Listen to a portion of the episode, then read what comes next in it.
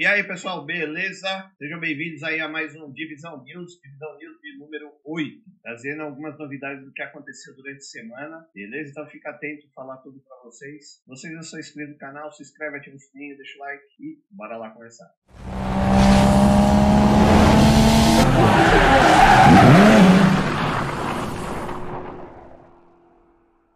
Visão News de número 8 aí deu um intervalinho de duas semanas, né? Mas não se preocupa não. Visão News é que nem multa de trânsito. A gente demora, mas quando você menos espera, a gente chega e traz as notícias aí para você. E hoje então eu separei cinco destaques aí que aconteceu aí durante as últimas duas semanas, né? Deixar vocês aí informados de tudo que está acontecendo. Então vamos começar aí com a primeira, é sobre a venda aí do Gol GTI que foi vendido a quase 120 mil reais. Cara, foi bem destacado aí, aí em tudo quanto é site aí, pelo preço, né, meu? Gol GTI, né, a 120 mil reais, um preço exorbitante. Então vamos lá, deixa eu contar para vocês o que, que aconteceu, porque então nos últimos, é, um dos últimos leilões que aconteceram aí no mês de março agora de 2021, aconteceu na cidade de Belo Horizonte, lá em Minas Gerais, né? É, foi vendido aí um Volkswagen Gol GTI 1993 na cor cinza Spectrum, que foi arrematado por 119 mil reais. Esse mesmo veículo já havia sido leiloado anteriormente, acho que no ano passado, é, por cerca de 118 mil reais. Então, o que está acontecendo aí? É, por que está acontecendo esse valor exorbitante aí desses carros? Né? Na verdade, não se trata, o pessoal até pensa que se trata de uma bolha especulativa, mas não. Né? O fato é que esses carros é, são edições esportivas ou edições limitadas, especiais, que eram é, dos anos 70, 80, 90, e, por exemplo, aí, Gol GTI, Gol GTS, é, Santana X, Cadete GSI, Sport XR3 conversível, né? Tanto o Cadete como o Sport conversível estão bem cotados, são raros em achar em bom estado, né? O no Turbo, Passat Pointer, o Opala P, né? Aí 70 alguma coisa, ou o Fusca e etc. Então está tendo uma grande procura aí por colecionadores e também por pessoas comuns que na época aí dos lançamentos ou eram crianças, ou então não tinha grana para comprar esses carros, mas sempre sonharam em ter um, um dia ter esses carros aí na garagem, ser proprietário de um desses veículos. E esses carros estão ficando cada vez mais difíceis de achar, ficando raros. E o motivo é que esses carros, eles, como foram edições especiais ou esportivas, é, foram fabricadas poucas unidades, além do preço, que era muito caro na época, né? Você tinha muita grana para comprar um GTI, um Porsche 300 conversível, e está cada vez mais difícil achar esses modelos aí, tanto originais né, que é, é, é, raríssimo, como em bom estado, ou até mesmo em modelos que tenham sido reformados ou restaurados. E a tendência é que os preços aumentem cada vez mais. Então, cara, é, quem tem condições de ter um carro desse, é um sonho de, de criança tal, cara, tem grana, beleza, vai em frente. Mas assim, sinceramente, eu não teria. Meu sonho era ter uma, transformar uma Paraty né, em Paraty GTI, GTI. Ali a minha, eu tive uma Paraty 92, né, verde músico, CL. Então, assim, eu fiz dentro do possível. O que eu fiz? Mudei a frente, né? Que eu deixei lá com os faróis de baixo e os auxiliares de bandido em cima. É, coloquei o, o, spoiler dianteiro, saí a lateral e dei uma rebaixadinha e teve um período que eu tive rodas Aruquim, que era da Mendio. Pegado, pegado até, comprado de um amigo aí. Ele também tinha uma Paraty 97. Aí a gente fez um rolo, coloquei na 92, lá na minha 92. Tinha que ficar show de bola. Então, assim, não gastei, não gastei absurdo. O pessoal hoje essa 120 pau, um Gol GTI, que não oferece grandes coisas, é, você tem que estar muito apaixonado nele, beleza? Então, você tem grana, vai é seu sonho, mas é uma coisa que não compensa. Bom, vamos lá para o nosso segundo destaque também, aí nos valores absurdos. É, também durante a semana aí apareceu uma perua Volvo sendo vendida a quase 20 milhões de dólares. Isso aí aconteceu nos Estados Unidos, foi uma perua Volvo V70 1999, tava está sendo vendida aí pela bagatela de é, 20 milhões de dólares, ou cerca de 112 milhões de reais. O motivo aí desse valor astronômico não é o carro em si, mas sim a placa do veículo.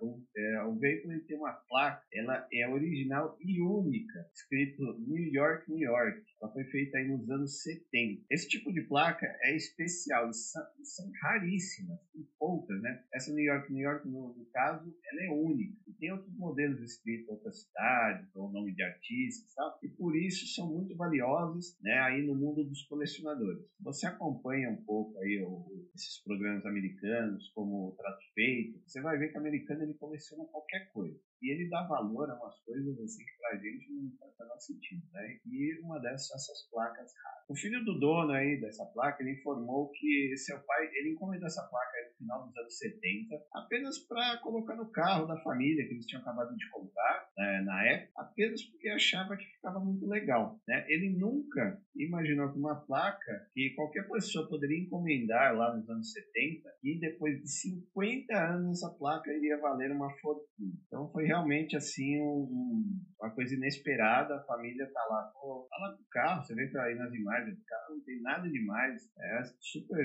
comum, né? Lá nos Estados Unidos esse tipo de carro aí vai geralmente vai pro depósito, vai ser manchado, vai virar carro. Mas o carro tá lá esperando um comprador. Você compra o carro, na verdade você compra a placa e leva o carro de brinde. Nosso terceiro destaque aí é que a Nissan ela liberou imagens da praticamente da, que a gente acha que é a versão final do esportivo 400Z. Né? Alguns meses atrás a Nissan mostrou aí o Z Pro, que é o conceito do 400Z, e gerou muita expectativa aí sobre a versão final aí do veículo. E agora no mês de março eles lançaram as, a, a Nissan liberou imagens lá no Instagram, né, internas e externas aí do que seria a versão final aí do 400Z. E inclusive as imagens estavam em uma linha de produção, né, o que indica aí que pode estar próximo aí de, de ser lançado. Ou... Externamente aí, se fizer uma comparação, as mudanças foram ali nos refletores do e nos painéis laterais. É um pequeno spoiler na base ali da escotilha. No interior é praticamente igual ao do Z Pro, apenas é, tem mais peças de plástico, né? E medidores triplos ali no, no suporte do painel. Nas fotos também é possível ver que o modelo está equipado ali com transmissão automática, mas também é esperado uma versão um câmbio manual. O motor deverá ser um V6 3.0 Twin Turbo de 400 cavalos, que é utilizado também no Infiniti 60 Red Sport. Ainda não foi divulgada a data de lançamento, mas como, gente, como vimos aí nas fotos, não deve demorar muito, né? Também aquelas fotos mostram que ele está numa linha de montagem, então o 400Z deve ser lançado aí, talvez aí em breve, até o final do ano, vamos esperar para ver. Mas quem gosta aí de carro japonês, tá doidinho esperando aí, porque realmente a releitura aí do DATS ficou muito bonito, show de bola. Quem acompanha também programas americanos aí vê que nos Estados Unidos eles reformam o DATS e fica absurdo, fica um carro show de bola. E vamos lá para o nosso quarto destaque, a gente vai falar aí da picape Ford Maverick que foi vista rodando sem camuflagem. A picape Ford Maverick foi vista rodando sem camuflagem nas ruas de San Diego, na Califórnia. As imagens rapidamente se espalharam aí pela internet. Essa, essa versão que você está vendo aí deve ser a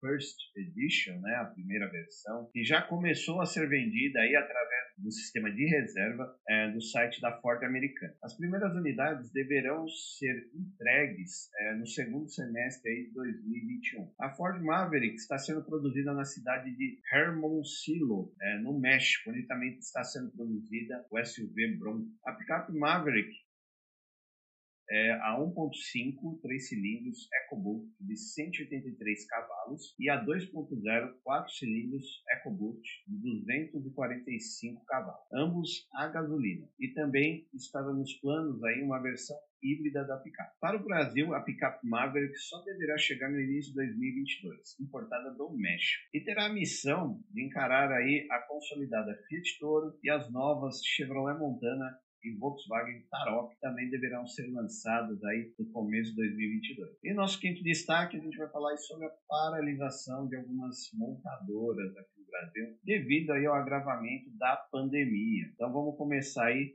pela Volkswagen. A Volkswagen, né, através aí do, do comunicado oficial, que a, informou que a partir do dia 24 as atividades de produção das fábricas de, da Volkswagen São Bernardo do Campo, Taubaté, São Carlos e São José dos Pinhais estarão suspensas até o dia 4 de 4 de 2021. Ou seja, serão aí é, 12 dias de paralisação e depois eles vão reavaliar para ver se vão reabrir ou não. Vamos falar agora da Chevrolet. Em nota, a GM diz o seguinte: a cadeia de suprimentos é, da indústria automotiva na América do Sul tem sido impactada pelas paradas de produção durante a pandemia e pela recuperação do mercado mais rápido do que o esperado. Isso está afetando de forma temporária nosso cronograma de produção da fábrica de Gravataí, no Rio Grande do Sul. A produção desta unidade será interrompida nos meses de abril e maio, podendo, ser, é, podendo ter efeitos